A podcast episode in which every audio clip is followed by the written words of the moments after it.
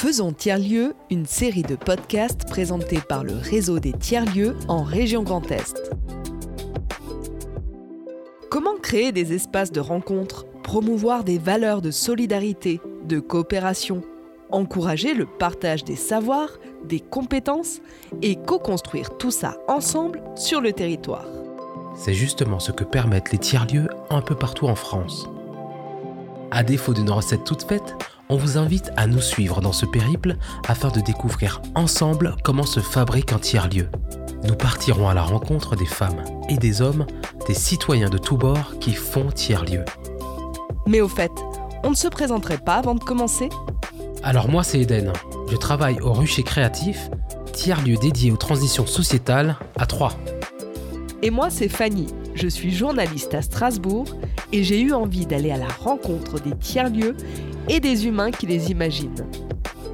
Ce podcast de 6 épisodes vous est présenté par le réseau Tiers-Lieux Grand Est.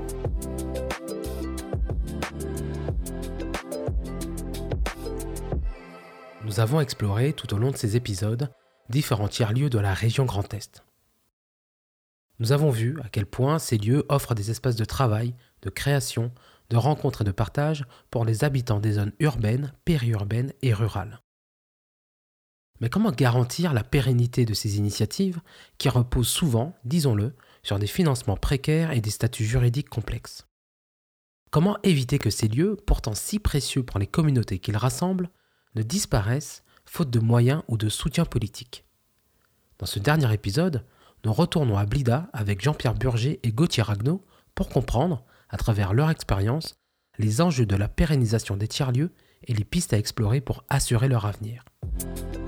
Gauthier Ragnaud, responsable du développement à Blida. Blida, en fait, c'est la résultante d'un travail qui, avait était exercé par la ville de Metz et notamment par le pôle culture, qui a organisé euh, à l'époque l'événement qui s'appelait Nuit Blanche. Donc Nuit Blanche de Metz, c'était exactement pareil que Nuit Blanche Paris. C'était une nuit où des artistes euh, performaient dans la rue ou dans des lieux un peu atypiques. Et euh, quand ce lieu est devenu une friche, les organisateurs de Nuit Blanche à la ville de Metz se sont dit euh, pourquoi pas euh, faire nuit blanche dans une friche industrielle et donc dans les anciens dépôts de bus de la ville. Et en fait, euh, ça a plutôt bien marché. Il y a eu des milliers de personnes qui ont assisté à des performances, des concerts, des expositions d'Amblida. Les artistes y sont plus aussi. Et donc, à un moment donné, il a été question de d'arrêter Nuit Blanche et de pérenniser euh, euh, les anciens dépôts de bus comme un lieu dédié à la création artistique et culturelle. Ça, c'est la naissance euh, de Blida. Euh, ça s'est passé comme ça. Donc, des artistes, des associations locales ont investi les lieux, ont créé leurs ateliers. Euh, il y a eu du nettoyage de faits, il y a eu un petit peu de, de, réaménagement, de la dépollution, etc.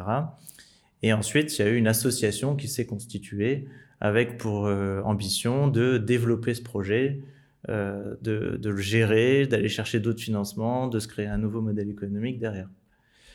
Et donc l'association TCRM Blida est née. Blida est devenu euh, Blida avec 3 I, le tiers d'inspiration, d'innovation et d'intelligence collective à Metz. Et euh, donc maintenant, ça fait euh, presque 9 ans, en 2023, que l'association existe. Et elle a, eu plusieurs euh, évolutions, et notamment dans son mode de fonctionnement. Euh, alors on a euh, historiquement, en fait, effectivement, eu toujours un lien avec la ville de Metz sur les actions culturelles avec l'organisation d'événements, des, des, soirées, des festivals, des expositions, des salons. Et ça, on a toujours eu un lien avec la ville là-dessus. On travaille euh, main dans la main avec la Vigie sur des opérations comme euh, Constellation, qui est un festival d'art numérique international qui se passe durant tout l'été.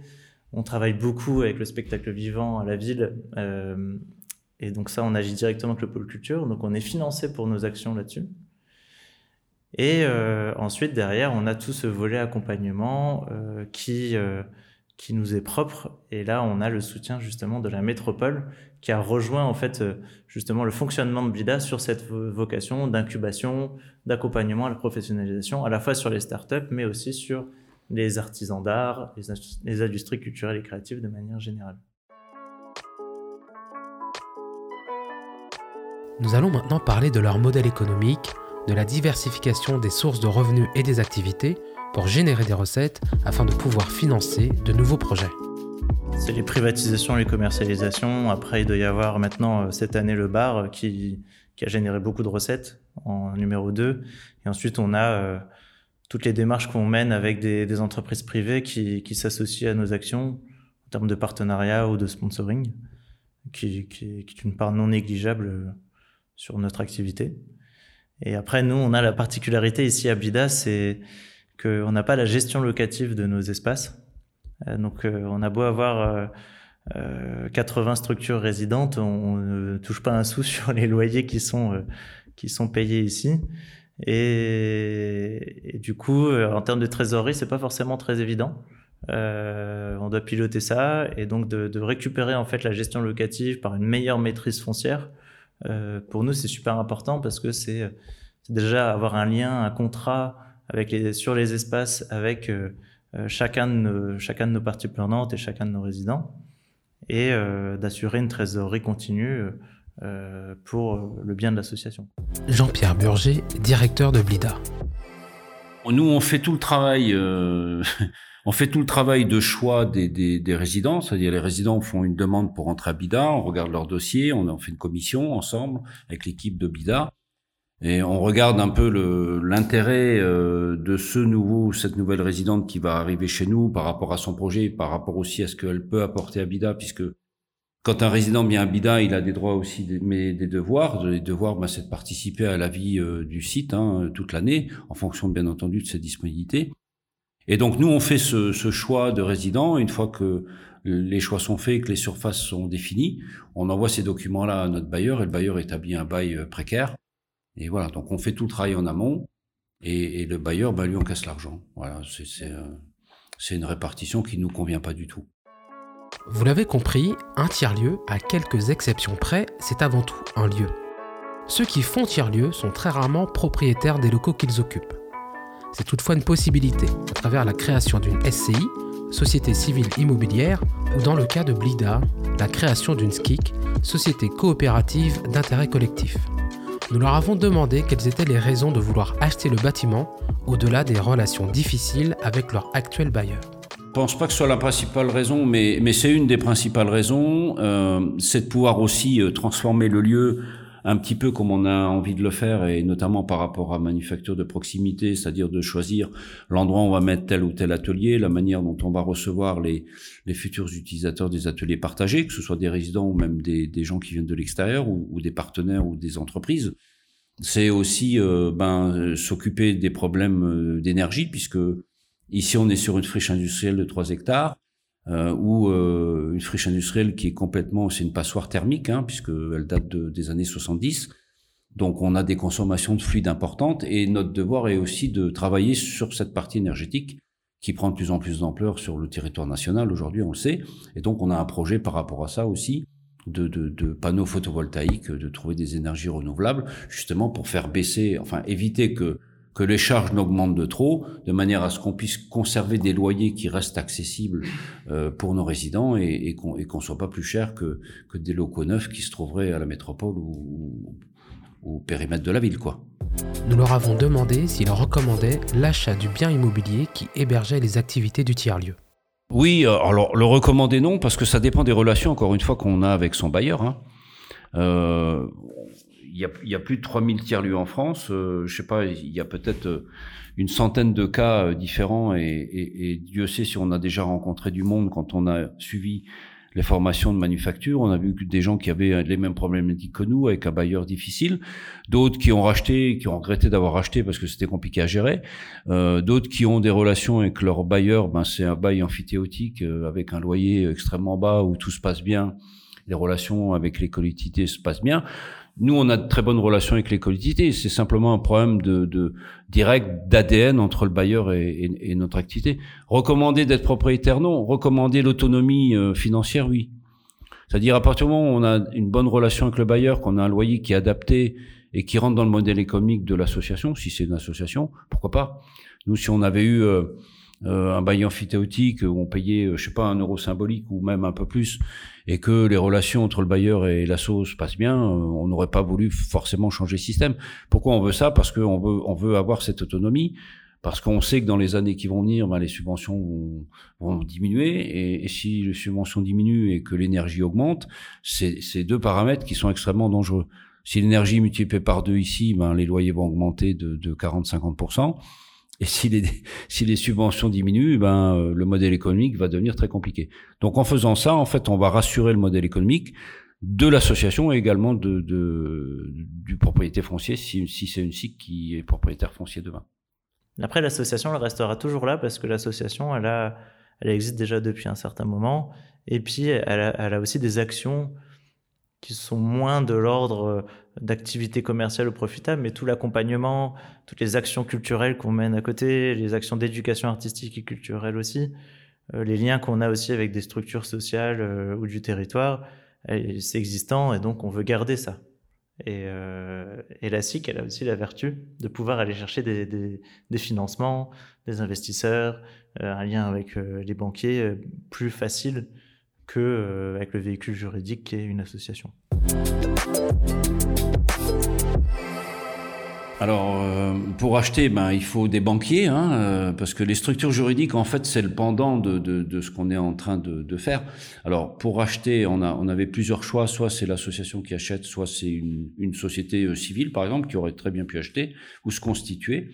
Nous, dans les conseils qu'on a eus par l'accompagnement qu'on a par rapport à manufacture, il nous a été recommandé de monter une nouvelle structure, donc une société euh, coopérative d'intérêt euh, collectif qu'on va créer et qui serait euh, éventuellement la future propriétaire du foncier. Et ensuite, eh bien, l'association va continuer son mode de fonctionnement tel qu'il est aujourd'hui avec le bailleur actuel. C'est-à-dire qu'en fait, la, la, SIC va remplacer le bailleur actuel, tout simplement. Ah, la SIC, elle aura vraiment la vocation de gérer l'immobilier, les investissements, la gestion du bâtiment. Et par contre, ben voilà, ça va respecter les, les règles d'une SIC, c'est-à-dire qu'il euh, n'y aura pas de dividendes, que 100% des résultats euh, seront réinjectés dans le projet et que euh, la gouvernance partagée avec sous forme de collège pour les parties prenantes assure une certaine transparence sur l'utilisation de l'argent et du fonctionnement du bâtiment. Et donc là, les résidents, les exploitants, les partenaires, les collectivités euh, l'association, les salariés auront à un moment donné leur mot à dire sur la gestion de cette SIC.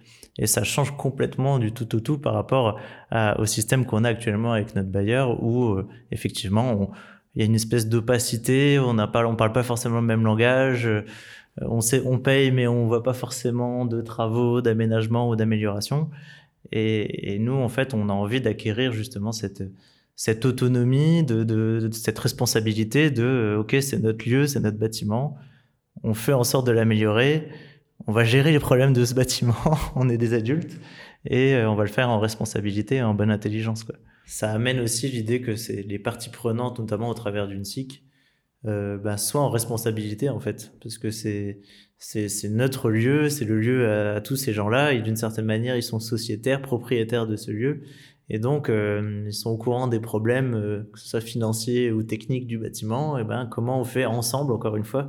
Et c'est ça qui fait tiers en fait. C'est euh, comment ben, le résident startup ou le résident artisan ou le partenaire ou la collectivité, on est tous tournés vers un objectif commun qui, est de faire en sorte que ce lieu tourne.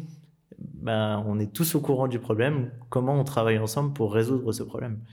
Et, c'est pour ça que cette structuration aussi, qu'elle elle est ultra importante. C'est pas le choix décisionnel de la solution ne réside pas dans, dans les mains ou dans la tête de une ou deux personnes, mais dans la tête de toute la communauté qui fait vivre ce lieu.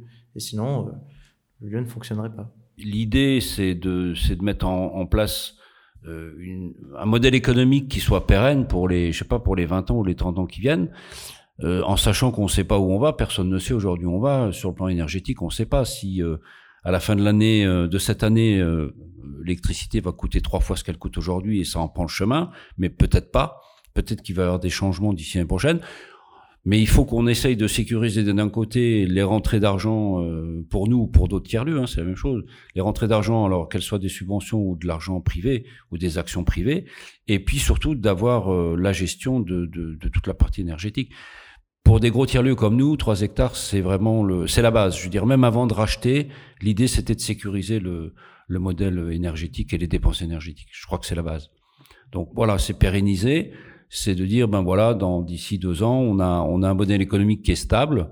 Euh, et puis, euh, quand un modèle économique est stable, ben, on peut lancer des projets.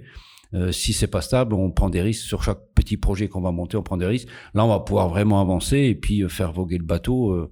Eh bien, des, je sais pas, des dizaines d'années. Après, ils prendront le relais et puis euh, c'est ça l'idée, quoi. Et un petit conseil pour la fin.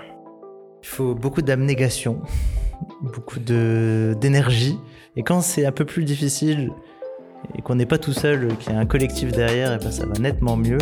Que ce soit une équipe, que ce soit euh, les résidents, les utilisateurs du lieu. En fait, ça, ça aide beaucoup plus à passer les moments difficiles. Et quand ça marche, on est d'autant plus fier. Nous remercions tous les invités pour leur intervention et nous rappelons que ce podcast de 6 épisodes vous est proposé par le réseau régional Tiers le Grand Est qui propose entre autres un accompagnement à destination des porteurs de projets qui veulent faire tiers-lieu. N'hésitez pas à vous rendre sur leur site internet tierlieugrandest.org.